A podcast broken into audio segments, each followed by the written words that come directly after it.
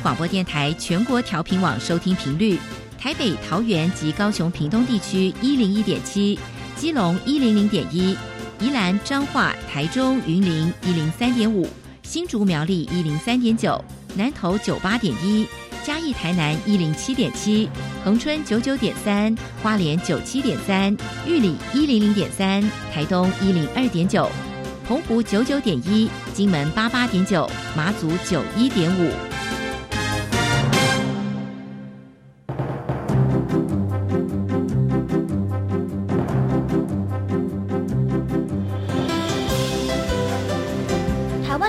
要怎么做，才能使孩子面对未来的社会呢？当我们期待学习者改变的同时，也期待教师的教学方法跟着改变，家长的观念也一起改变。一起携手，协力同行。于林校长带您探索自发互动共好的十二年国教新课程，听见台湾教育的改变。欢迎收听《国教协作向前行》。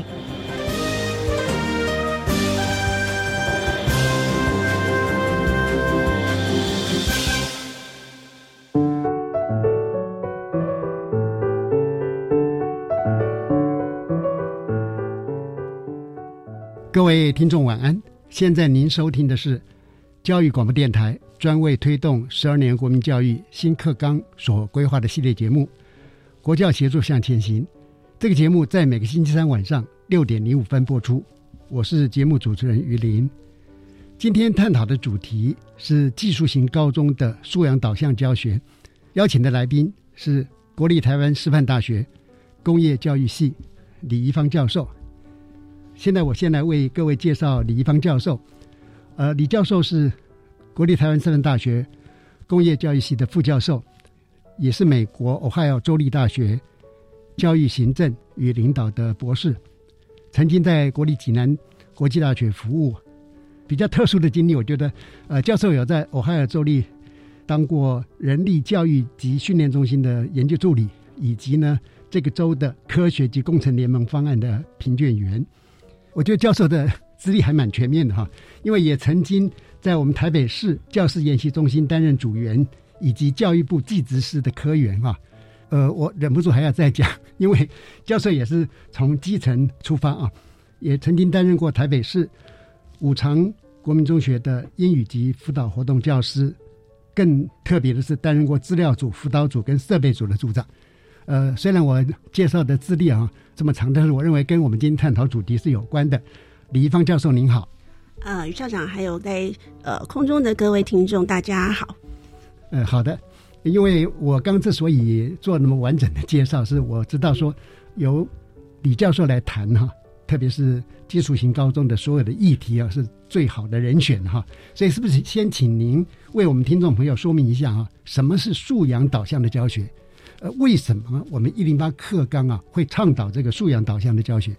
好，那各位听众大家好，那非常高兴有这个机会能够在这个广播节目跟大家聊一聊什么是呃素养导向的教学，特别是技术型高中的部分哈。那也知道也很开心有这么多的人，不管是老师还是家长还是学生，对这个主题这么有兴趣哈。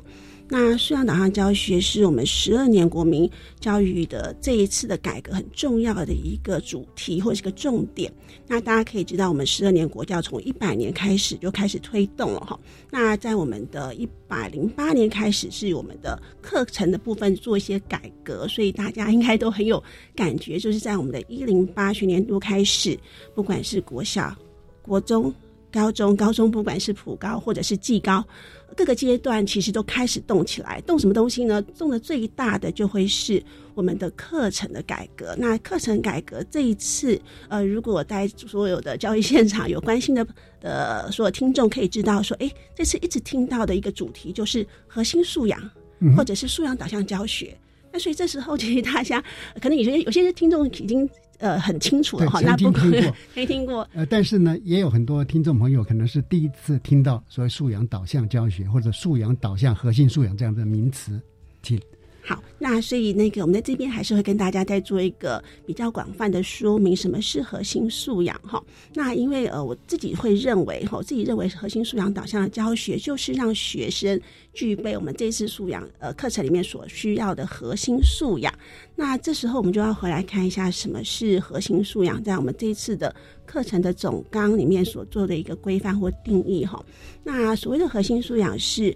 我们要去思考。我们的学生他在面对现在的生活或者是未来的生活的挑战时候所需要的知识或者技术或者是态度，那这样的知识、技术、态度的部分的话，很有可能不是只有在做呃认知上面的纸笔测验的展现，他需要的是能够在生活实际上面，或者是未来职场能够应用的一些技能或者生活，所以整个的生活的里面，刚刚提到的知识。能力跟态度是要整合起来，而且是要跟生活做一些连接，能够去实践的一个能力跟态度。那为什么这些东西都也很重要哈？所以实际上，我每次在跟所有的技高老师在沟通的时候，都会跟大家说：，哎，这次课程改革其实不是只有国内呃希望朝素养导向的教学这边去迈进，大家可以去看所有的重要的国际的教育的一些重要组织，OECD 啊，或者是欧盟啊，哈，大家在做课程，他在思考。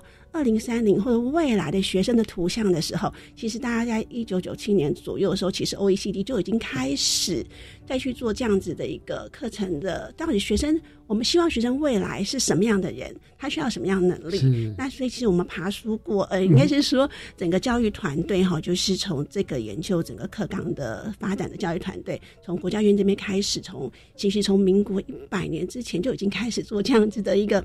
理念的一些爬书哈，所以大致大家都会去比较认同的，就会是我刚刚讲的，就是面对未来的生活所需要的知识，或者是态度或技能这方面的一些一些能力。那在这部分的话，其实在这次新课纲非常希望的一个理念，就是希望透过新课纲的部分，能够让学生是自动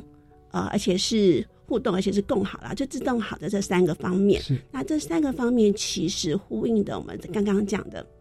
整个核心素养的话，大概会再把它分得更细啦。好，所以如果分得更细，他可能会对哎，那核心素养的内容会更清楚哈。所以核心素养大概在这次总纲里面，大概就三个面向，三大项，那呃三个大个面，然后九个项目。那这部分很快跟大家。报告一次，大家会很快的有一点概念，那大家也会知道说，哎，这个会是接下来不管是从国小、国中、高中教育阶段，我们很希望学生具备的一些能力。那最后面当然希望他们成为是一个终身学习者，因为只有这样子的学生，他才能够在离开教育现场之后，能一直学习，然后能够学会学习，然后能够喜欢学习，然后能够去面对未来的挑战，哈。那所以面对这样子的一个大思维里面，我刚刚讲的三面九项，大家就可以思考是哪些三线三面九项。那在这一次的新课纲里面提到的三面九项，我大概很快跟大家做个报告，大家也旧的朋友也可以偷给 review 一下哈。我们在这几个这几个面向，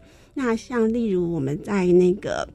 自主行动的这一块，会希望我们自己以后的学生是。具有身心素质跟自我精进的部分的能力，然后第二块会有系统思考跟问题解决的能力，那第三块是规划执行跟创新应变的能力。那在另外的一个面向是沟通互动，因为不能自己好啊，哈，自己好之后，你还要再去跟你隔壁的、跟你的同才、跟你的旁边的环境去做一些沟通互动。那在沟通互动这一个面向里面有三个。呃，我们讲的核心素养，一个是呃符号运用与沟通表达，那第二块是我们的科技资讯与媒体素养，第三个是我们艺术涵养与美感素养。所以你可以看到，在这三个面向里面有符号运用，嗯哼，符号运用不是只有限制于文字，做数字、科学符号、艺术表达，人那个都是符号里面里面沟通表达里面可以展现的不同的方式。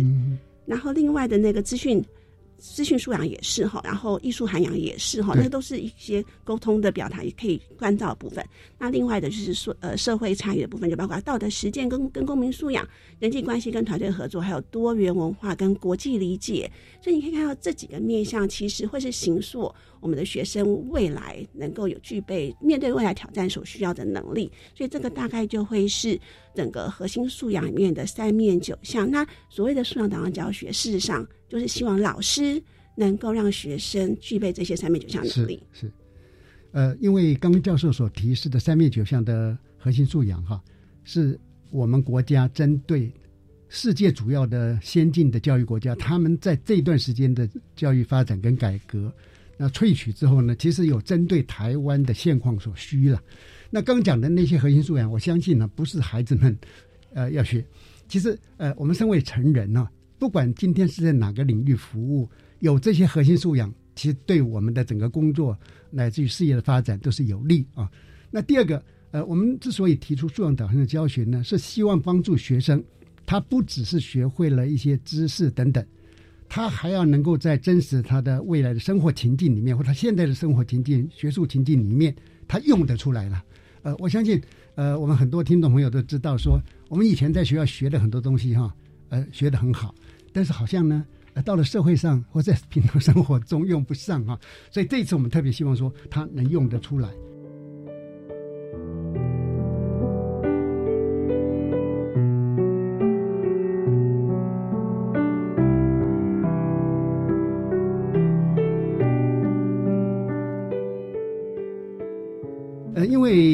高中哈，相当相当的特别跟重要哈。它的课程呢分为一般科目、专业科目、实习科目。那有这么多类别的科目哈，那想请教教授的是，核心素养要如何来透过呃哪一种的科目或者某一种形式哈，来帮助孩子？那有没有一些共通的教育原则可以让我们大家做参考的？好，这问题其实其实非常的好哈，就是。应该说，素养导向教学是谁的工作，谁的责任？在技术型高中里面，呃，我的我们的看法，或者是我们跟工作坊老师一起的的共识是，这个是技术型高中里面所有老师都能够做的，是不管是一般科目老师、专业科目老师，或者是实习科目的老师，怎么说呢？有些科目，因为大家刚刚听过的那些素养三面九项开始有概念的时候，你会发现。有些科目或是有些领域本来就跟某个素养很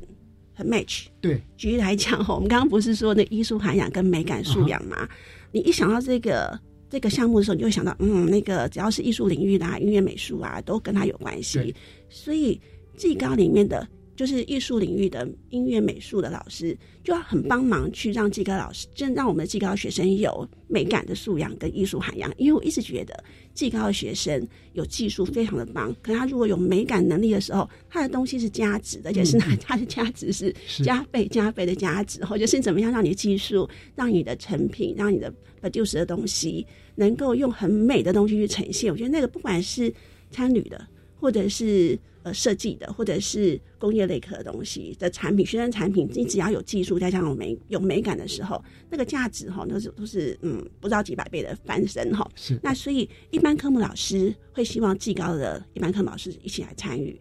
那专业跟实习就更是了哈，因为专业实习科目里面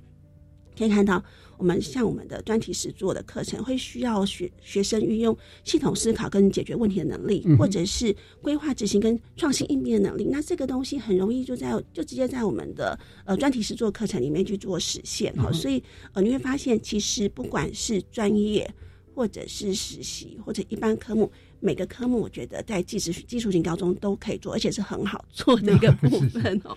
那刚刚主持人有提到说，有没有什么教学原则，其实是老师在一开始掌握素养导向教学的时候，可以去把它放在心上的哈。那这边其实我非常推荐国教院他们在之前有做几个教学原则的一个。一个说明，那我会从这几个教学原则里面去跟大家做一些分享啦，哈。那第一个的教学原则的话，也是希望说我们的老师能够在知识、技能跟态度部分能够做一些整合式的教学。就是接下来的教学不是知识、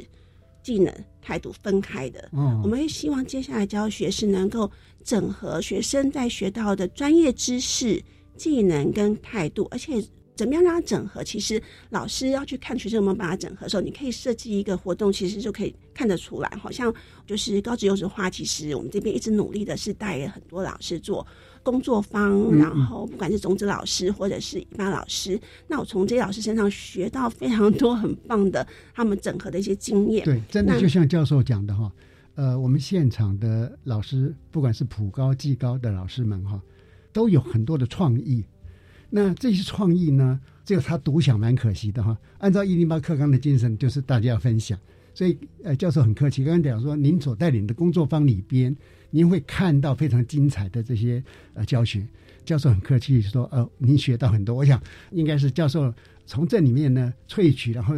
扩大这些老师他们的影响力哈。是，那请您继续来为我们说明一下老师们的一些精彩的一些表现等等啊。好，例如那个我看过一个电子电子群的老师，呃，他就设计一个节能的水族箱哈，因为他就因为那个生活的发想，因为我们要去旅行了，可那水族箱怎么办？水族箱那个对 要要定时，要定时喂 呀，对对对，所以他会让他学生在某些单元里面能够去设计他的那个水族箱，它可以有些功能，它可以定时喂喂，然后还要节能，嗯哼，还有所以还有技术，还有美感。哦，你是你这东西要要出来，而且这个会连续到永续发展的态度，因为我觉得那个态度包括你的价值，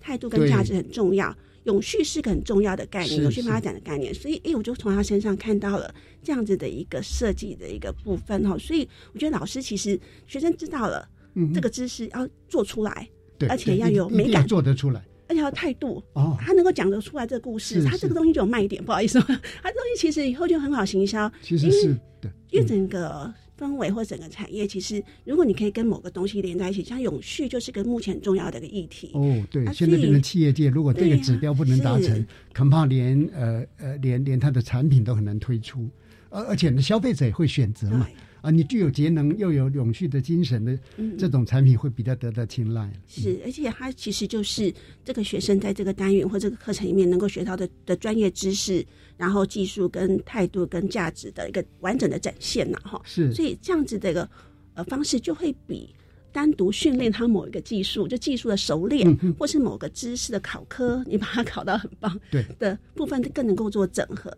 那当然不是说我们不要重视知识，不要重视技术，只是说我们在老师在做教学的时候，您可以把它放在心上，就您的教学可能在知识跟价呃跟态度跟技能上面能够做一些整合的时候，让学生能够一起展现。我觉得这个就是一个整合式的。的教学方式，这是第一个原则。是那第二个原则的话，我觉得就是呃贴近生活，还有职场哦的跟脉络啦哈。那这边我会举个例子哈，因为呃贴近生活或职场的脉络的一些教学活动，会让他觉得学生觉得有感，嗯，有兴趣，而且是有用的。对，就是你知道学生觉得有兴趣、有感、有用，他就会他的学习动机就会很增强。嗯，那我我们的很棒的那个工作坊的老师在商管群里面哈。那商管群里面有那个要教学生指数跟对数，指数跟对数。那指数跟对数，就是商管学学生虽然对数学数字概念比较有概念，可是学生其实，在技高学生其实对数字都多少都是比较排斥的哈。那老师其实在一开始的跟生活做连接的时候，那个指数跟对数的概念，他就用折纸的概念，他就让小学呃学生分组，然后折纸，那折一次就是二的一倍，折两次两两两倍是折三次二的三。三三倍那样，然后去让他去思考，如果他要折到一零一的高度的时候，他是要折几次？嗯，所以他会透过学生会透过就是呃一零一跟生活有关的那个高度 跟折纸，对，然后他可以去探究。如果你跟他讲说呃三百公尺，他他没什么感觉。对，可是你讲哎，他看得到的一零一，他去过的一零一不一样，而且用他的指数跟对数概念。嗯哼。那他就觉得，嗯，这个东西他是可以去解决的。然后他觉得，哎，他生活经验里面他可以去挑战一下。然后，呃，他也把这样子的指数跟对数的概念，他其实因为商管科嘛，哈，商管群的，他就在复，就是那个投资理财的复利啦。其实他跟复利就是这个概念，然后，所以，呃，学生学完这个东西，他带带带进去复利的概念的时候。有些人就会觉得，哎，我学这个不是只有来考试，不是统测要考东西而已。我以后如果到商业界，我如果做工作的时候，他可以应用在他的生活职场上面。所以，跟学生生活或者职场脉络，我觉得这跟职场脉络连接也是我们技高的优势。对，因为呃，技高很容易每个群科很容易就跟职场做一些连接，所以这个老这个老师其实要有这个高度，嗯，因为老师要去发掘。诶，其实课程都会有连接，知道老师有没有想到这个连那个 bridge 在哪里，把它搭建起来的时候，我觉得学生就会有感嘛，哈。那是这第二点。那第三个原则的时候，我觉得也是很重要，就是你在教学过程当中，可能要开始重视学生的学习的历程跟方法。呃，应该是说，呃，学生学习，因为这次新课纲从老师为中心转移到学生为为中心的教学教跟学，这是很大的一个改变。嗯，那什么叫做学生中心？学生中心就会是学生要学会或是 enjoy。那个整个学习的过程，嗯，那学习过程它跟之前就是老师为中心啊，或或者讲述的方法就很不一样。老师为中心，我讲述的方法就是老师其实也是非常用心良苦，哈，就是非常肯定老师。老师觉得，嗯，有些知识结构性非常的强，我就直接告诉学生了，很快。那学生就是按部就班，帮我把那个笔记画好，重点写好，你那个知识一定能够百分百拿到，然后一定非常清楚。可是其实你。忘记学生的那个一些让他学习怎么学习的一个过程，然后那所以像我都会觉得说，像学生让学生做参与式的学习，比被动式学习，他的记忆的东西还还久。什么是被动式的学习？就是听讲，就是被动的接受。对，那什么是主动的学习？就是让他有一些经验去做一些分析。像呃，我们曾经看过学看过我们的的教案哈，他他让学生去分析，因为他的教案是要去。充足条就是那泡咖啡充足条件的系统化数据分析。那你其实你可以告诉学生，你直接告诉学生说，那个水粉水比跟那个颗粒粗细比怎么样会的口感最好？你可以直接告诉他。可是那个老师是用呃分组的方式，让学生去自己做实验，对，然后自己。制造找出数据，找出是数据不同的粉那个粉水比不同的粗细颗粒，然后不同的口感跟咖啡的的浓度跟萃取度，然后那个表格就是学生通过过程当中去建构出来的。那所以说，我觉得这个其实就是一个我觉得还不错的一个历程。是那呃，另外一个就会是第四个啦，哈，就是呃实践例行的这些表现机会，就给学生能够表现。他做的产品的一个机会。那第五个其实我觉得还不错，就是老师要试试试着去思考做跨域的教学。那我觉得这个也是技高的强项，因为技高其实很容易跨域，然后技高的每个学校里面都有不同的领域的老师在里面。那跨域教学它最好的是，因为我们整个整个社会都是跨域的哈，所以你可以看到是呃很多的学校，像商管科他们在做那个行销里面的定价基本定价的方法的教学时候，就看过老师。他跟那个机械科做结合，做三 D 的列印，然后从三 D 列印的成本开始计算，所以他做的是成本估算的流程。嗯嗯，所以他不是只有做行销，然后他也跟机械科，因为他们学校机械科很棒这样子。那所以我觉得整整个过程，你可以看到老师可以激荡出不同的花花，其实举举举例不完，然后就而且老师真的很棒。所以哈，哎，就是说这些原则呢，就是它包含了跨域啊、跨学科。呃，甚至于呢，在同一个学科里边是知识、态度、技能啊这些部分是同步来教，也就是我们希望一方面老师很着重孩子的知识或者是技能的学习，但是同时呢，又让他学会了呃怎么样来运用哈，因为毕竟呢，素养导向的教学，他希望能够让孩子实践嘛哈。那我想请教的就是，素养导向的教育从理想变成实践呢，是老师们最关注的议题。那我们要怎么样来规划这个课程？啊，刚刚教授也提到了一点哈，但是透过这样的课程，透过这样的教学活动来培养核心素养，呃，是不是？请您先谈谈。好，那刚刚主主持人提到这个问题，我觉得也是非常的实务的问题。我觉得今天老师，如果您也认同这样子的方法的时候，我的课程部分要怎么做规划？那课程在做规划的部分的话，呃，其实我们可以把它做一些更。把它 break down 到更 detail 的东西哈，然后让老师更清楚的步骤流程哈。那其实我等一下会推荐一本我们呃就是高职优质化共同发展的一个手册，其实里面都有一些步骤跟流程 SOP 好，那这是我们的呃就是我们的团队一起发展出来的 SOP。是。那所以呃我就我就很快的带大家把那个流程。呃，我想待会儿一定我们还有很多精彩的例子例子跟例证哈，可以来跟我们的啊听众朋友分享。呃，我们就先听一段音乐，之后哈，再回来请教李一芳教授。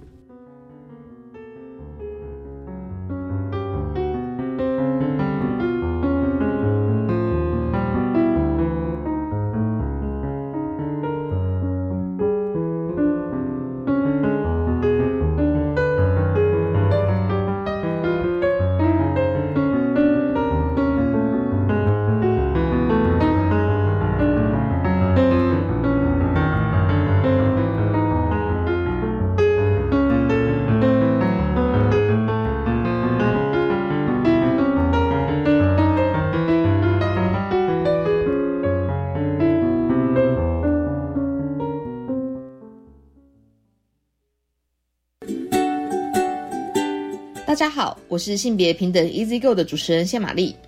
今年性别平等 Easy Go 要迈向十九岁喽。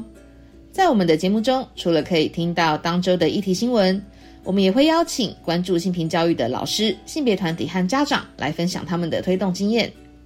每周日下午三点，锁定教育电台性别平等 Easy Go，一起创造平等、友善、无歧视的学习环境吧。育儿津贴不排付了。虽然我的家庭综合所得税率二十趴以上，但是从今年一月一号开始，可以申请零到未满五岁的育儿津贴喽。我小孩五岁还没入学，也没就读一般私立教保服务机构，可以请领就学补助吗？五岁到未满六岁的幼儿虽然没有就学，但是也可以请领就学补助哦。我们赶快上教育部全国教保资讯网了解相关资讯。以上广告是由教育部提供。防范流感，大家要注意。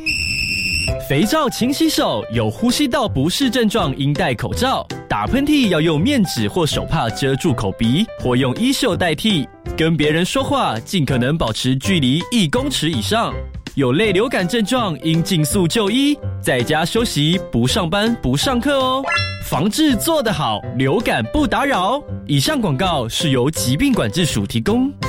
大家好，我们是台湾弦乐团，我们都在教育广播电台。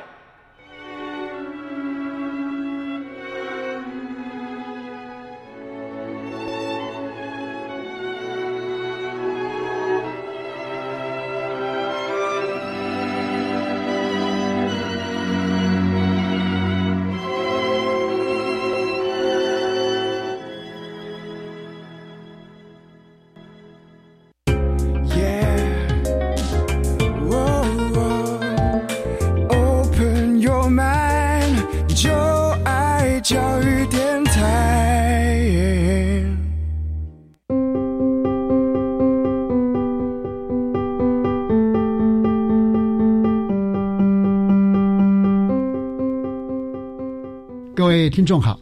您现在收听的节目是《国教协作向前行》，今天的主题是技术型高中的素养导向教学。我们现场邀请的是国立台湾师范大学工业教育系，呃，李怡芳教授。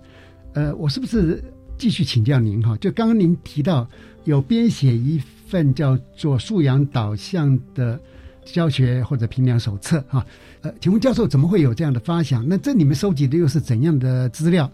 能不能为我们推荐一下？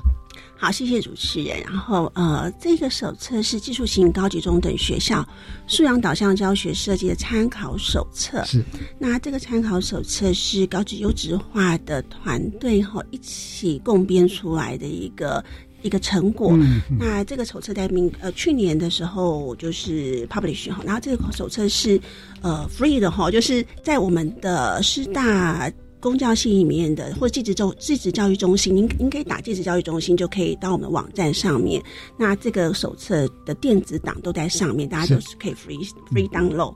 那这个手册的一个发想，或者这个手册的一个这个产出的过程，是刚刚跟大家听众这边有一些做一些说明，就是高级优质化在一零八课刚开始推动以来，我们就很努力的跟着我们的老师一起去，就是去做一些工作坊嘛哈。那工作坊的话，主题都是素养导向教学跟跨领域的教学，就怎么样能够产出好的教案，而且这教案是能够实际教学，有教学就所以所有的老师其实都有这个教案都有教学过，所以我们都有去看过他们的教学，都非常的棒哈。那所以呃这一次的这个参考手册，我们大概收集了十几个学校，那他们从一般科目、从专业科目还有跨领域科目的教案哈，所以这个教案其实从整个的素养导向的一个他们课程的发想的理念。那怎么跟学校的愿景、跟学生图像做连接？那怎么样呃的课程里面的怎么样跟核心素养做勾稽？嗯，因为整个教案的个重点就是素养导向的的的教案，所以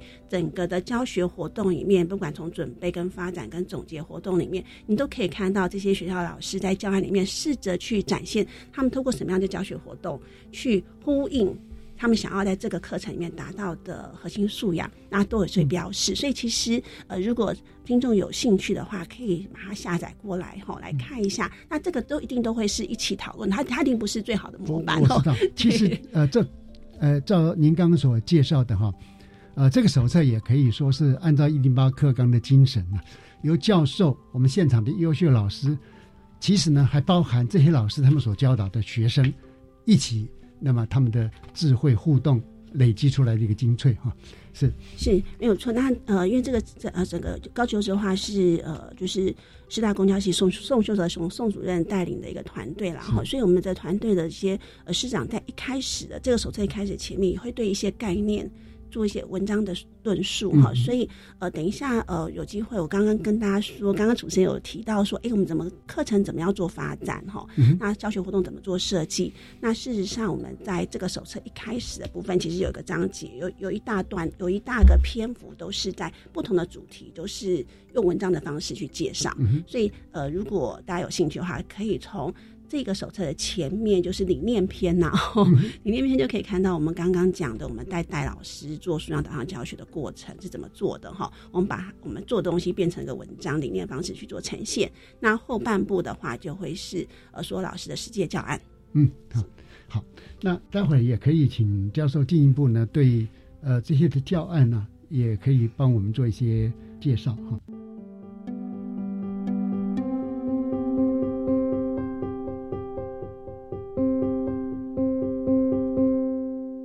为我们在完成教学内容规划之后，哈，接着就是要做一些教学活动设计，安排多元的一些活动，哈，来呼应核心素养的多元教学策略。还有一个很重要就是，哎，我们到底呢，孩子学会了没有？学好了没有？呃，我们也很重视跟评量的结合，是不是？请您可以这一系列的部分呢，为我们做解说，同时呢，也可以介绍一下刚才。呃，您在手册里边或者在现场里边所观察到老师们符合我们素养导向教学啊整个流程的一些非常杰出的一些作品。好，那就从我们的课程规划到教学活动设计到评量，跟大家做一个说明哈。那当然，在我诶某个程度是导读我们这个手册。好，来，那因为我刚刚跟大家说，我们有 SOP 的一个程序哈，但大家学老师都可以做一些跳跃的思考，跟并不一定要照那 SOP 哈，只是我们。就把之前经验把它变成文字，大家可以可以参考哈。那所以大家在课程规划部分，就是诶，老师今天想要做的是一个素养导向教学的时候，课程要怎么做规划？所以事实上，呃，我们都会先鼓励老师去选择一个您想要做的课程或单元主题。嗯，好，那这课程或单元主题怎么来的？所以请大家一定要回去看总纲跟您的。各个群科的群纲啊，哈，因为各个群科的群纲里面其实都有很清楚的有有有把那个主题呀，哈，或者是单元都写得很清楚哈。那哎，你觉得这个单元哎，我觉得有兴趣，我想要做这个这个单元来去做数量导向教学的时候，你择定好好之后，接下来的话，在您往下发展的时候，我都会建议老师，因为接下来往下都是越看越细。好，因为要把孩子拆解，所以在这个之前，我都会请您稍微先停一下，看看您选这个主题跟跟这个单元跟整个课程之间的连接，或是跟你整个学校图像、学生地图之间的课程地图之间的连接。因为你要从小看到大，再回来看小，你就知道你的课程在学生整个培养过程当中的发挥的功能跟角色哈。那接下来第三个部部分的话，就会是开始去选择适合的核心素养。我们刚刚说有三面九项，对对，那可是你的。这个单元我们不能全挑嘛，不能说我任何一个教学单元把全部的能力都培养，呃，这是不可能的，太累了，也不需要，而且也不用担心，因为还有不同的呃活动设计会满足去符合其他的核心素养，而且刚刚教授讲过，我们技高是每一个老师所开的，不管是一般课程、这个实作课程等等，大家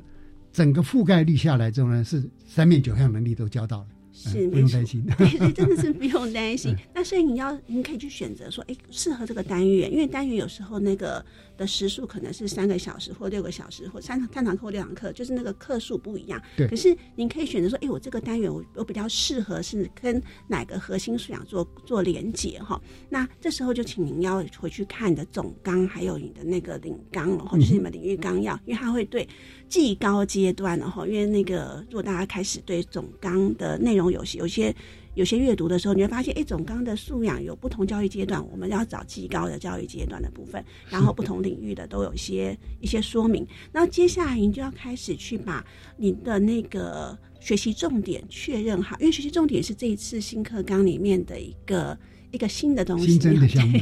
它其实相当重要。它，非常的重要，它因为它里面包括学习表现跟学习内容，其实它其实就是拆解我们的，我们让老师更清楚啦，好，学生要学什么内容，那学校有什么表现。好，那你在这样子的勾稽之下，怎么样的内容跟什么表要表现，你要透过什么样的素养来去跟他去做连接？这时候就要做一些呼应表，然后所以其实它都有一些，我们都有一些那个发展一些那个一些表格，大家可以可以参考的，比较容易去把它做一些呼应哈。不过没有关系，今天就是跟大家做照个稍微做个说明，就会发现，诶，那我这样子的学习重点可以呼应我们的学习。呃，就是我们的素养导向的不同的重点哈。那接下来的话，你要设定你的学习目标，嗯哼，因为学习设呃设定学习目标，呃，这时候我们希望老师写的学习目标就会能够展现你的学习素养。因为刚跟大家强调说，我们这次是以素养导向为教学的方向，或者是教案的撰写，或者是你的教教学设计。所以你在学习设计，在设计学习目标的时候，之前呢，哈，呃，可能老师都都习惯就是写认知、情意、技能，学生能够做什么，然后学生能够做什么，那就是比较。呃，基本能力的方式再去撰写。那现在我们可能会鼓励老师写的学习目标的话，就要能够融入可以看得到他的那个素养的元素。大家可能会有一点点那个不太清楚，不过没有关系。等一下，如果大家有机会可以看我们的手册，或等一下有机会我可以跟大家分享哈。接下来的话就会是融入重大议题，我觉得也是很重要，因为议题融入是这一次的那个新课纲里面也需要在我们在课程教学里面放进来的哈。然后融入其实很容易哈，就是呃，你可以把我们十九项议题融入，或者是有时候我们会鼓励老师把 SDGs 就是联合国所提倡的那个十七项的永续发展目标也把它放进去。我觉得这个都会是让你的教学或者做得更。更更活泼哈，所以这个是第一个阶段我们的课程规划。那课程规划完之后，又到我们的重点的哈，就是我们的整个的教学活动设计的部分哈。那教学活动设计部分就会是希望老师能够做多元的活动的安排。那这个会呼应我们刚刚讲的教学原则，我们希望老师能够重视学生的学习历程，跟让他们学会怎么做学习的方法。所以老师的。方式就是不会是一直讲述哦，就是用讲述法，所以我通常都会都会看老师在教学的时候，您讲述的时间有没有超过十分钟或十五分钟？因为现在学生哈，在这个时代下的学生，他其实没有办法撑不了这么久，撑不了这么久。所以我觉得我们听众不错。注意力 撑不了这么久，他注意力，所以老师必须要不断的呃交换不同的教学策略跟活动，然后这些策略活动，而且是要让他们学会学习。这教育活动是让他们学习怎么样去学习的方式。所以呃，我可以很快的跟大家分享一个例子哈，就是我们在呃我们看到的教案里面做了很多很多很不错的一个方式哈。那这个例子是我们的。郭金轩老师发展的一个教一个教案呢，它是家政领域，它是美容美容媒体实务。那美容美美容媒体实务是技能领域的固定必修课程。哈，那在美容就是在家政领域的课程里面啊，它的这堂课的单元名称就是皮肤的类型。异常皮肤的状况，好，那以这样子的一个课程里面，他希望能够让学生带到四个核心素养。我稍微带一下，大家就然后我我可以跟大家讲他怎么做活动设计哈。那像他他希望学生有身心素质跟自我精进 A one，然后还有 A 还有系统思考啦。符号运用和人际关系跟团队合作，所以我们可以看看一下他的他的课程什么设计，因为他课程设计很多活动，那这些活动其实会让学生学会怎么学习哈。那举例来讲，他在第一堂课的时候，总要让学生有学习兴趣的。引发哈，所以其实学生都对自己会非常的关心啊。对，每每次拍照的时候，第一个都看到谁？看自己嘛，然后再看别人，对，很正常。所以他引起动机的时候，他就他就设计一个叫做“魔镜魔镜告诉我”，所以他让学生去透过镜子去看他自己皮肤的状况。可是你不能这样子问他，你这样问他，他他可能回答的没有细。不够有有系统，所以他用四 F 提问法，所以他用事实，你看到什么？第一个 fact，然后 feeling，你感觉如何？然后呢，你的那个发现，你 finding，你第三个的第三个 F 是你发现什么？第四个是 future，就是 F，就是未来，就是 F，就是呃，你思考你要怎么样去具体行为让你的皮肤更好。那哎，学生就就觉得哎，这个东西是有趣的，而且他设计的很棒，而且还有四 F 的那个表格，让学生。更具体的学会怎么去这个学习音架就呃搭建的非常漂亮，他会比你直接问他说：“哎，你觉得你皮肤如何？”哈，那个他们的那个就会更好。对，然后接下来他的活动的话，就会是呃解密皮肤哈，然后他这个活动是要对的是 A two 跟 C two 哈，那他就是要让学生去知道说他皮肤的状况呐，然后去知道那个皮肤是有呃不同的皮脂跟汗腺分泌的汗水比例所所结合的，所以他就画个 S 轴跟个 Y 轴哈，就让学生去做做那个就是正常皮肤的一个分析，所以。S 轴是皮脂量多跟少，然后它的 Y 轴是含量多少，然后不同的类型，然后特征、保养重点。哎，这个东西出来之后，学生就会开始去思考，那它的这个这这内容部分，然后那另外一个活动就是皮肤生病了哈，然后还会让学生用心智图去看说，哎，异常皮肤有哪些可能的情形，像有。有黑斑呐，有有雀斑呐，有老化哈，有有那个月纹，然后哎，这些东西让学生去用心智图的方式去展现，然后发生原因、解决方法跟保养重点，嗯嗯，然后这个东西都是学生会自己去产出的的概念，是，所以其实大家可以去思考他怎么去对应我们刚刚说他刚刚想要。想想要回应的那些那些核心素养哈，然后你可以看到它还有一个活动是顾客皮肤状况咨询卡哈，所以你可以看到它用一个，因为之后的学生可能都都需要去做一些美容咨询服务，所以它会有一个顾客皮肤咨询卡的活动，让学生去去做角色扮演。那这个部分可能就是人际关系跟符号沟通表达，所以很多活动在这里面，其实你会发现老师活动教学非常的活化。OK。呃，我相信还有很多呃精彩的案例值得我们来学习。那各位听众朋友，不管您是亲师甚至学生，你都可以上网去下载这个。我相信对呃素养导向会了解更清楚，教学会更精彩啊。好，是不是也请呃教授您参与这么多哈，也为我们做一个呃素养导向教学您的一个观点的总结。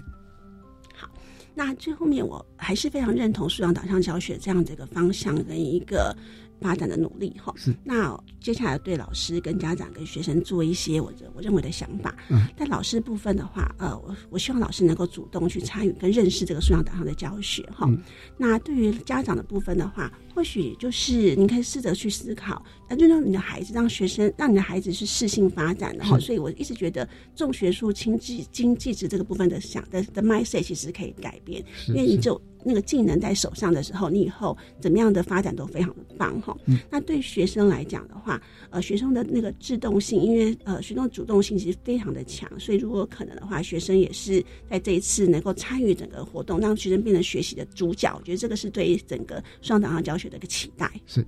呃，今天非常感谢李一芳教授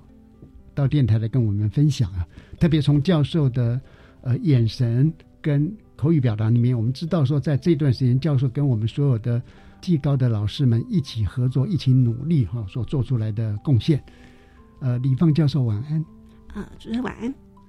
本集节目的主题讨论，我们就到这边告一段落。待会儿呢，我们一起来收听笑声飞扬的单元。本集的笑声飞扬邀请到彰化县成功国民中学王思璇组长，分享校园中的精彩故事。你所不知道的校园新鲜事，都在笑声飞扬。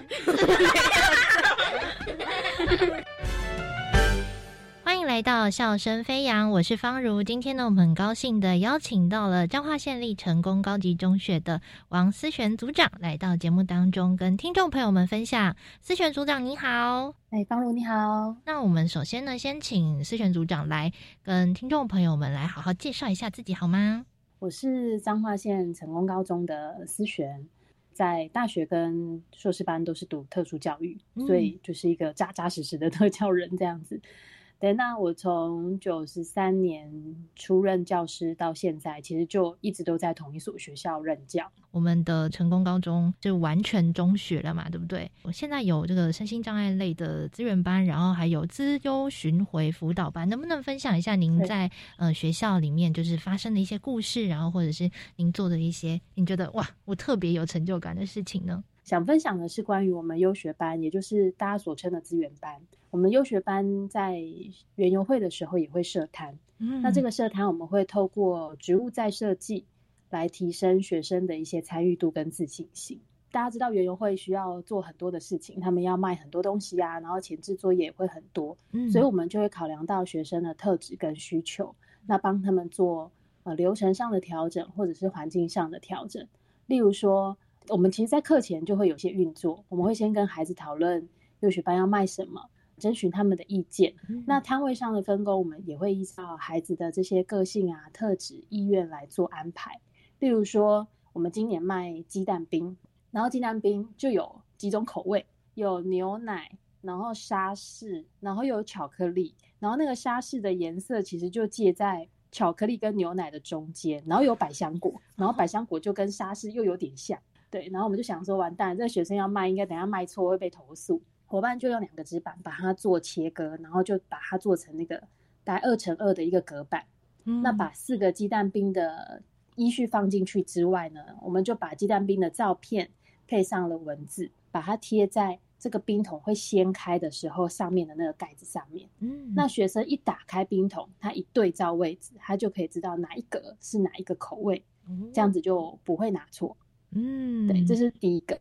那像第二个，就是因为他们要算钱，我们事前在训练的时候就发现糟糕，他就说老师我不会算，有没有计算机？所以我们后来就把它做成个数量跟金额的对账表。提升孩子计算的正确率，那也加快他们的速度，这样子。因为其实我们会做这些调整，就是希望可以降低他们的挫折，然后增强他们的信心嘛。嗯，所以像我们今年摊位的位置不是那么理想，后来我们老师就提推出行动餐车，就叫小朋友就是拿着一个小小的保温桶走出去卖。嗯，那这个东西要非常有勇气。那在这个过程中，今年很意外，就是。有一个平常心思比较敏感、比较脆弱一点的孩子，他非常非常勇敢的就走到每个摊位去贩售。嗯，然后他每次出去哦，一拦出去，然后就卖光光才回来。然后我们同事就很好奇说：“奇怪，他到底怎么办到的？这跟他平常形象稍微有点搭不起来。”就派我去跟在他后面。那我就看着他一摊一摊的走。大家可以想象，其实掏钱买的一定会有，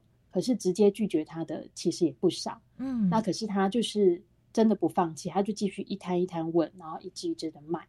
那最后卖光光的时候，我就帮他拍照。嗯，那你知道他那隔着口罩的那个笑容，其实你都可以知道他真的笑得非常非常开心，这样子。嗯，所以就是成就感大增的一天，这样。对，我相信也透过这样子的呃经验，然后这样子的练习之后，他未来在面对同样的事情、同样的挑战的时候，也应该也会更有勇气，然后也更愿意去，对，更愿意去尝试哦。嗯，刚刚有提到说我们是完全中学嘛，那组长您也利用了这个特色，然后做了一些。蛮不一样的尝试，对不对？因为我们学校是完全中学，然后就是有国中部跟高中部，又有普通生跟特教生。我们八九年前我们就想到一个方案，去招募高中部的客服志工，就利用午休的时间来辅导国中部的声音障碍学生的课业。因为我们希望说，透过这个服务，可以让就是学生想要想要加强课业的特教生。能够有一个学伴的协助，那志工他其实也可以从中去习得这些助人啊，还有客服的职能这样子。其中有一年，我们的优学班就资源班里面刚好有两位女学生，她们母亲都是越南籍，那她们小时候就有跟着妈妈回去越南生活了好几年，所以语文跟学习能力就不是那么理想。那我们辅导处那时候伙伴就想到说，哎，那届国三的普通班里面有。几位有大概两三位，也是越南籍配偶的孩子，那学科成绩还不错，那个越南语都还会讲一些些，嗯，所以他就觉得，哎，好像可以透过他们来教导我们的孩子，就是有一些比较深艰难的词汇、生硬的词汇，那这些孩子就可以用越南语当做媒介。所以我们有时候中午去看他们在客服，就会发现，哎，孩子会用越南语，然后去讲解课文里面的一些解释的词语，这样子，我就觉得还蛮。蛮有趣，也很有意义，这样。嗯，哇，教学相长的感觉，就是他们把自己已经。获得的知识内容，其实也在重新的挑战、重新的整理一遍。我觉得，相信他们一定在这个过程当中，也一定非常有收获。我们组长也有说到，就是资优巡回辅导班嘛，能不能请组长分享一下？就是在资优的这个部分，其实真正的我们在现场是怎么样去提供这些资优的孩子们的一些练习，或者是一些设计他们的课程呢？嗯，其实像刚刚我们提到的这个午休客服的志工，嗯，我们今年也是有把自优生给纳进来。嗯，好像很多人可能觉得自优教育就是要一直加深、加广、加速啊，然后冲学科啊，一定成成绩挂帅这样子。那其实。对自优生来说，呃，情谊教育也是很重要的一个特殊需求的课程。呃，从一百零七年开始，我们每年的岁末就有一个重头戏，就是手工皂的义卖。这个手工皂义卖就是由自由班老师去带领着学生来制作手工皂，就是会让自由生去讨论义卖的主题，然后去设计 Google 的表单，然后去自己拍摄商品照，然后甚至让他们去制作宣传海报。然后让他们担任学校粉专的小编，去写文章，然后再去做义卖这样子。义卖完了，我们就再邀请孩子来讨论说义义卖了多少钱，我们要捐给哪些团体。我们除了说哎捐给弱势团体之外，这几年的过年前，我们就陪着华山基金会的站长去社区的独居长辈家中去分送年菜啊，表演才艺。嗯，对，就是吹笛子啊，然后拉小提琴。其实会看到很多很多。我们我们想象不到的很简陋的房子，每一年其实我们这样跟着孩子出去，都会觉得很感动。就是孩子一开始会很害羞、生涩，就是要跟阿公阿妈打招呼啊，帮他们量体温、量血压。然后因为在彰化西湖，所以阿公阿妈大部分都讲台语，小朋友不一定能够讲得很顺，他们就会用不太认凳的台语跟阿公阿妈介绍这是什么年菜，然后小卡上学生写了什么祝福。然后我们再去演奏啊，表演太极剑啊，然后听阿公阿妈讲故事啊。嗯，然后其实这里面有比较特别的，就是曾经有一个阿妈，他就我们跟他聊完，然后表演完，他就主动拿出他手机，就说：“哎，我我被咖喱皮熊哦，我要跟你们照相。”他就说，因为这样子，就是小孩子跟孙子其实都不在身边，然后都很久很久才回来一次，这样子他拍起来，就是即使我们离开了，他还是可以看照片。然后有想到说，哎，今天有好几个孙子来陪他，然后唱歌给他听，表演给他听，这样子。然后有一个阿公也是，就是在孩子们吹笛子的时候，我就突然间看到阿公，他竟然哭了，就是听着小朋友的表演，然后他就很感动这样子。那我觉得这些历程其实都是真的，孩子要去走过，他们才会去记得这些。曾经付出啊，曾经看到的画面，这样子，嗯，亲身感受到的那个感动，会真的会留在心里面非常非常的久。对，未来他可能也会带着这份温暖，把他自己所学的，然后所获取到的知识，他拥有的能力，然后再一次的付出给这个社会，然后还有身边的人。那最后呢，能不能请组长就是最后也分享一下，您有没有最最想要跟听众朋友们分享的一些心得或一些心情呢？伙伴会问说：“你怎么同样的事情做了好几年，你都不会倦怠吗？你不会腻吗？”回想一下，其实我真的很感谢我们有一群很好的伙伴，因为一个人可能走不远，但是一群人就可以走很远，而且走很久。因为我觉得我们在这个历程中，我们就会越做越好，然后越做越细致。即使它是同一件事情，但是我们每一次运作下来，我们都会从中再去调整。例如说，想在自由生情谊教育的部分，整个活动中。不管是自主行动啊、沟通互动，或者是社会参与的这三个面向，我们一年比一年让学生有更多的实践，希望他们成为具有温暖、有同理心的参与者。哇，真的非常谢谢我们呃成功高中王思璇组长今天呢在节目当中跟听众朋友们的分享，谢谢组长，谢谢方如，谢谢。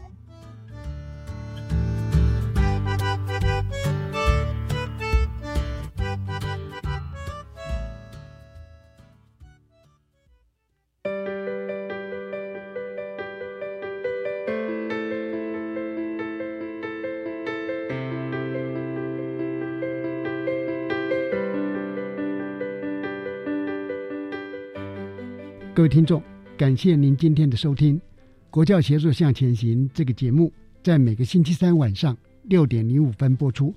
下星期三将由另一位主持人谢若兰老师为您服务。下一集的主题是国中阶段职涯试探与记忆教育的呈现。欢迎您再次准时收听，再会。